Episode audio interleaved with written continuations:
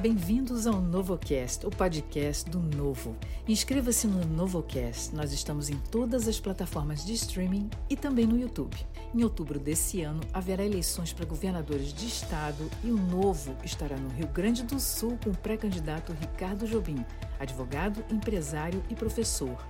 Nesse episódio do NovoCast, nós vamos saber do Ricardo quais são os principais desafios e as ideias para que o Rio Grande do Sul retome a capacidade de atrair investimentos para voltar a crescer e se desenvolver.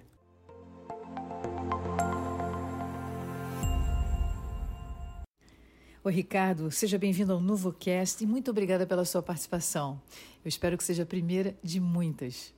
Ricardo, em primeiro lugar, conta pra gente por que você decidiu participar da política, como é que foi essa decisão e por que você escolheu o Partido Novo. Tudo bem, Marie? Muito obrigado pela oportunidade de falar para o NovoCast. Eu sou um admirador do trabalho de vocês. Bom, vamos lá. Eh, eu resolvi voltar, na verdade, a, a sonhar que podemos construir uma sociedade melhor com a política. Eh, eu tive em 2004 a oportunidade de ser candidato a vice-prefeito para um outro partido em Santa Maria, Rio Grande do Sul. Eh, e eu, naquela época, lidando com os partidos tradicionais, né, dá para se dizer assim, eu me, eu me desiludi bastante. Eu realmente achava que aquele ambiente não era propício para um trabalho que envolvesse idealismo, que envolvesse, eh, enfim, uma, um compromisso maior com as ideias do que com os cargos ou com, ou com aquela forma é, viciada de ver tudo como profissão, ver política como profissão e, e ter uma vida baseada em mandatos. Então, com base nisso, eu refleti bastante. Veio um novo, eu encontrei muita gente parecida comigo. Eu me identifiquei demais com os mandatários do novo, é, aqui do Rio Grande do Sul, e com as propostas que o partido apresentou desde o início. Até porque eu já sou sou liberal de carteirinha desde muito antes de, da existência do novo. Então, uh, eu resolvi sair da indignação para ação, eu resolvi sair de casa e conversei muito com a minha família. Uh, tomei uma decisão de enfrentar, de colaborar no debate e enfrentar um sistema hoje completamente polarizado e viciado pela politicagem profissional.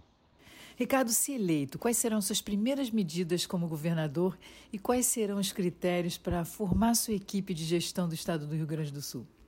Maria, acredito que a primeira ação ela realmente tem que estar voltada à questão do secretariado. Eh, uma vez eh, tendo sucesso, eh, eu vou ter um curto espaço de tempo para fazer uma seleção de secretários com base em suas competências e gente com perfil técnico e não político. Sim, a minha ideia é fazer um processo seletivo para a escolha de 100% do secretariado. É, sei que é uma quebra de mentalidade, mas como o Romeu Zema já fez isso em Minas Gerais e deu muito certo, eu acredito que possamos também ousar trazer essa inovação, que é uma marca do novo, trazer isso para o Rio Grande do Sul. Acho que vai funcionar bem. Mas tem várias outras medidas de primeiro impacto que nós queremos fazer, especialmente sobre a eliminação de filas, né?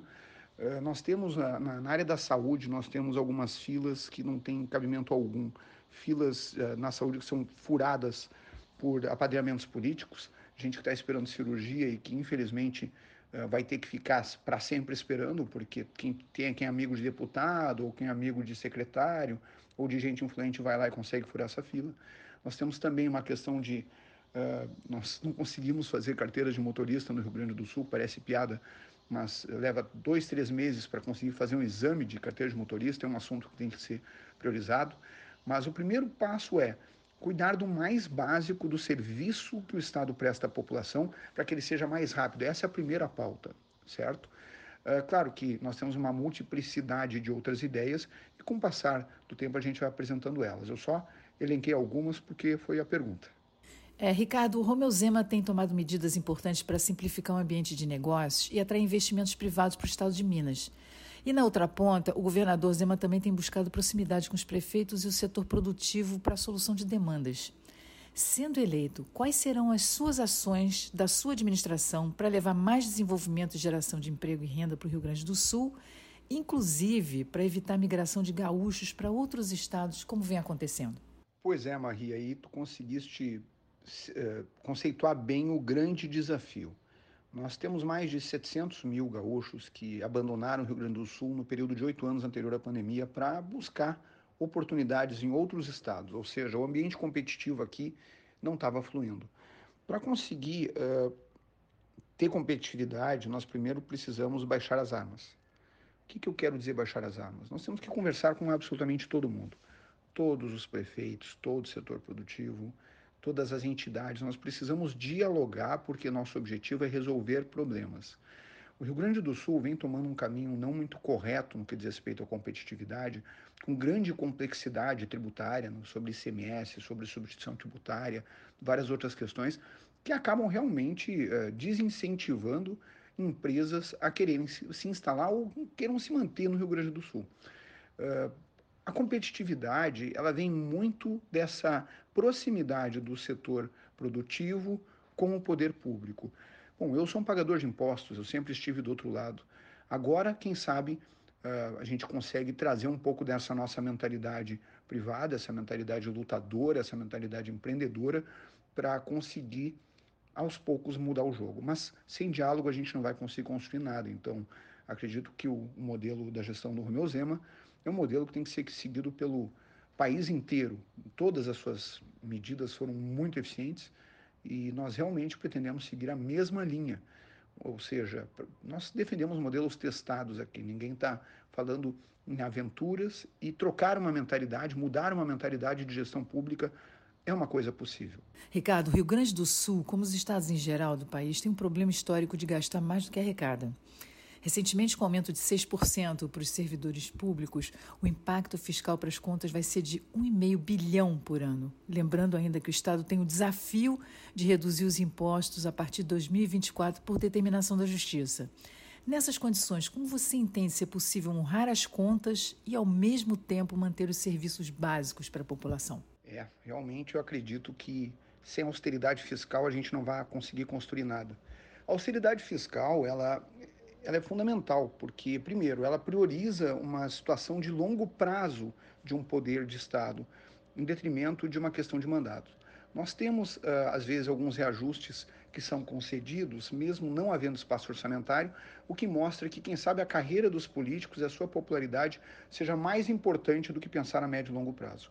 Rio Grande do Sul passou por momentos terríveis, teve contas sequestradas, atraso de salários, parcelamento de salários e uma situação uh, de completa incapacidade de investimento. Tudo isso vem de uma irresponsabilidade.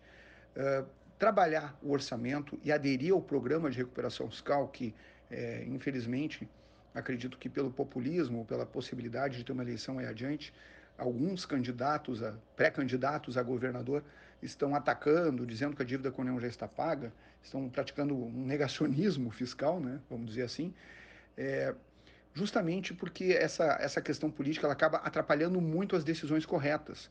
E se o último governo veio trabalhando, não só o último governo, mas os últimos dois governos, vem trabalhando para a gente finalmente conseguir aderir a um programa de recuperação fiscal que a gente consiga minimamente ter alguma chance de honrar, eu acho que precisamos fazer isso. Infelizmente, eh, esses desequilíbrios eles acontecem por causa de uma cultura muito errada, uma cultura politiqueira, de pessoas que assumem mandatos e só estão preocupados com a sua eh, popularidade, quebram os estados e o objetivo é entregar para o próximo, que seja um adversário, uh, político com uma estrutura completamente quebrada. Quem paga essa conta somos todos nós. Alguém tem que pensar acima das corporações, acima da classe política e acima de, do funcionalismo de uma maneira geral, lembrando que 95% da população que paga essa conta não está se servindo de maneira alguma desses tipos de, de condução né, financeira. Ricardo, a adesão do Rio Grande do Sul ao regime de recuperação fiscal é um dos pontos mais importantes agora para 2022. O Rio Grande do Sul vai precisar ajustar seus gastos para planejar o pagamento da dívida que tem com a União, e para isso é fundamental que haja um teto de gastos e se privatize estatais. Como é que você avalia a atuação da Assembleia nesse tema? Pois é, Maria, eu imaginei que, que a Assembleia pudesse ter sido mais receptiva. Agora houve um problema de esvaziamento de quórum na votação da última terça-feira para aprovar o PLC, que é o último requisito para a gente aderir a, a, ao programa de recuperação fiscal. Eu fico muito triste porque, quando é ano eleitoral, parece que ninguém quer saber de pagar a conta. Está havendo verdadeiramente um negacionismo fiscal. Parece que o pessoal, como eu disse na resposta anterior, parece que o pessoal esqueceu o que é ter contas sequestradas. Uh, quando se deve, o que, que se faz? Se tem responsabilidade, se paga, simplesmente isso. A Assembleia, ela, eu ainda tenho esperança que a Assembleia, independente dos discursos eleitoreiros e populistas, que a Assembleia vai tomar a decisão mais sábia e dar um respaldo a um trabalho que vem sendo desenvolvido há mais de cinco anos. Então, poxa vida, depois de tanto trabalho, agora passou a ser ruim porque esse ano tem eleição, isso tem que acabar. Ricardo, vamos ouvir agora a pergunta do eleitor e também filiado do Novo, Renan. Uh, sou o Renan, de Porto Alegre. Estou filiado no Novo há pouco. Gostaria de fazer uma pergunta para o Ricardo Jobim. Uh, o que ele pretende fazer para colocar o pagamento dos precatórios em dia? Obrigado, abraço. Renan, é perfeita a tua pergunta. Olha só o que, que a gente estava falando agora há pouco, que, que a irresponsabilidade e a falta de austeridade fiscal acaba trazendo. Dívida em cima de dívida. Os precatórios são uma dívida de 16 bilhões de reais que o Rio Grande do Sul precisa trabalhar urgentemente honrar. Recentemente foi feita uma proposta de uma, de uma oferta de 40% dos valores e um sistema de pagamento parcelado.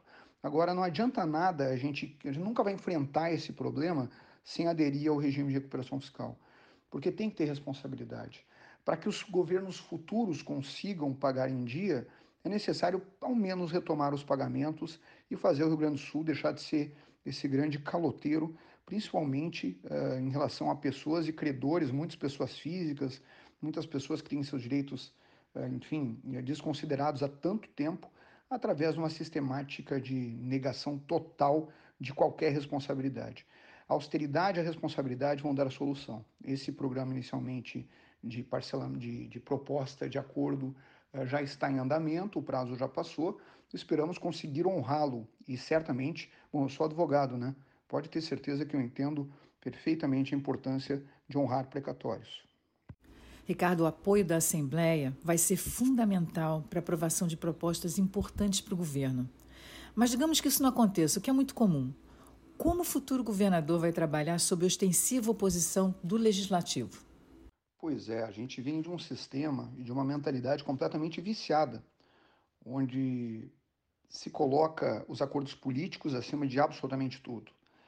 É, a questão da maioria na Assembleia ela é um grande, era um grande problema para o governo Zema em Minas Gerais. Todo mundo pensou, poxa, qual é o potencial uh, disso para um projeto de governo responsável como o dele?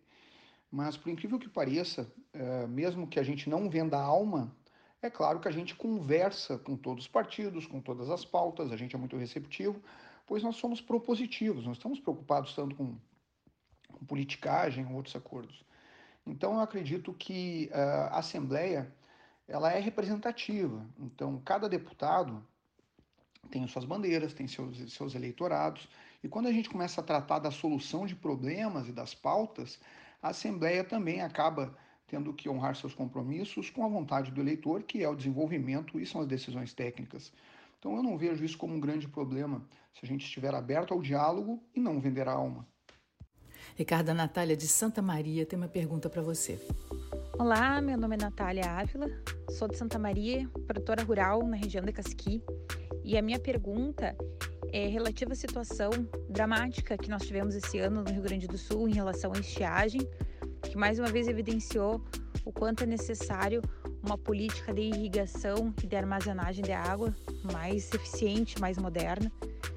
E a minha pergunta para o candidato é quais serão as propostas dele para garantir que seja possível ao produtor rural fazer essa armazenagem de água e essa irrigação sem todas as demoras e custos que esse processo está gerando, que está fazendo com que o produtor rural médio fique à mercê do clima e com isso comprometa os seus ganhos e comprometa aí o PIB do estado e a geração de empregos tão necessária. Natália, a tua pergunta é perfeita. Eu posso dizer que eu sou vinculado ao agro também e eu sei do impacto que isso traz uma seca, como a horrível essa seca que a gente teve na última lavoura, que ela traz em toda a produção gaúcha. Para ter uma ideia, Natália, a previsão é de uma queda de 8% no PIB de todo o estado apenas por causa da seca. Quando a gente conversa com os produtores rurais sobre a questão do armazenamento de água uh, quando na época de chuva, nós temos uma, uma questão que é bem importante, até para as produções de arroz, que é a questão das barragens acima de 10 hectares requerendo licenciamento ambiental. Eu gostaria de discutir uh, não a questão da lei federal, que, que prevê algumas obrigações, algumas possibilidades, mas discutir por que, que essa, esses licenciamentos ambientais para construção de barragens, por que, que eles demoram tanto. Né? Eu acho que a FEPAM, que é a nossa fundação que faz essas aprovações, precisa ser mais rápida na resposta, porque não adianta a gente levar dois anos para aprovar a construção de uma barragem uh, que, enfim, é necessária para agora. Eu não vejo que a água uh, possa gerar tanto dano ambiental assim como alguns poucos uh, ambientalistas sugerem. Senão a Amazônia não seria o nosso maior berçário, o Pantanal muito menos, o nosso Taim também é muito bem irrigado e continua sendo um grande patrimônio ambiental do Rio Grande do Sul. Nós temos que entender que a seca também traz um dano ambiental. A seca traz um prejuízo. Ela mata a fauna, ela prejudica as, várias culturas, e água é uma coisa muito importante. É, o pessoal fala, poxa, barragens acima de 10 hectares é muito grande. Não, não é tão grande não. Para um arrozeiro é muito pouco. Para quem trabalha com soja já é um pouquinho mais. Mas sem água, o Rio Grande do Sul não vai sobreviver. Eu realmente gostaria de discutir com os órgãos ambientais a, a aceleração dessas licenças e a priorização desse trabalho, além da questão do crédito, né, que é dinheiro emprestado que tem que ser pago, não é subsídio de forma alguma. Então nós precisamos enfrentar isso principalmente nos períodos que as lavouras são boas, não somente quando, uh, enfim, a água falta e o prejuízo vem. Muito obrigado, Natália. Ricardo, o Rio Grande do Sul, em especial a capital Porto Alegre, tem sofrido muito com a guerra entre facções criminosas. Mês passado, 23 pessoas morreram em atentados e confrontos com a polícia. Outra dificuldade está no sistema prisional dominado pelas organizações criminosas. Qual vai ser o principal desafio do seu governo nesse cenário, caso seja eleito? Marie, é inegável que as facções são um problema a ser enfrentado. Agora, como o preso não vota, ah, infelizmente os políticos eles não têm dado ao sistema de reabilitação, sistema prisional, atenção devida. Precisamos que os sistemas de inteligência da polícia que já existem, que conseguem identificar e monitorar as facções, que eles consigam também utilizar esse trabalho no sentido de separar os presos comuns dos presos das facções. Porque o que está acontecendo agora? O preso comum, com menor potencial ofensivo, ele vai lá cumprir uma pena, às vezes curta, e acaba ele e a família dele sendo cooptada pelas facções e servindo as facções. Só existe um jeito de acabar com isso, que é separando eles. Só que isso requer investimento, requer responsabilidade. Mas nós temos vários modelos uh, de evoluções do sistema de reabilitação que funcionam muito bem. É necessário ouvir os agentes penitenciários que, que lidam com essa panela de pressão diariamente para conseguir se chegar ao melhor termo, para conseguir isolar facções em presídios separados. Eu acredito que é, é necessário, isso requer investimento, e nas parcerias público-privadas nós podemos achar grandes soluções para isso, mas tem que investir em cadeia também. Não adianta só policiamento, se de, por falta de vagas o judiciário, a polícia prende, o judiciário acaba soltando. Temos que trabalhar de de frente contra esse problema. Ricardo, investimento em serviços essenciais como educação só trazem resultado no longo prazo. E talvez por isso esse setor seja sempre deixado de lado pelos governantes em geral. Como é que anda a educação no Rio Grande do Sul e o que deve ser feito para melhorias efetivas?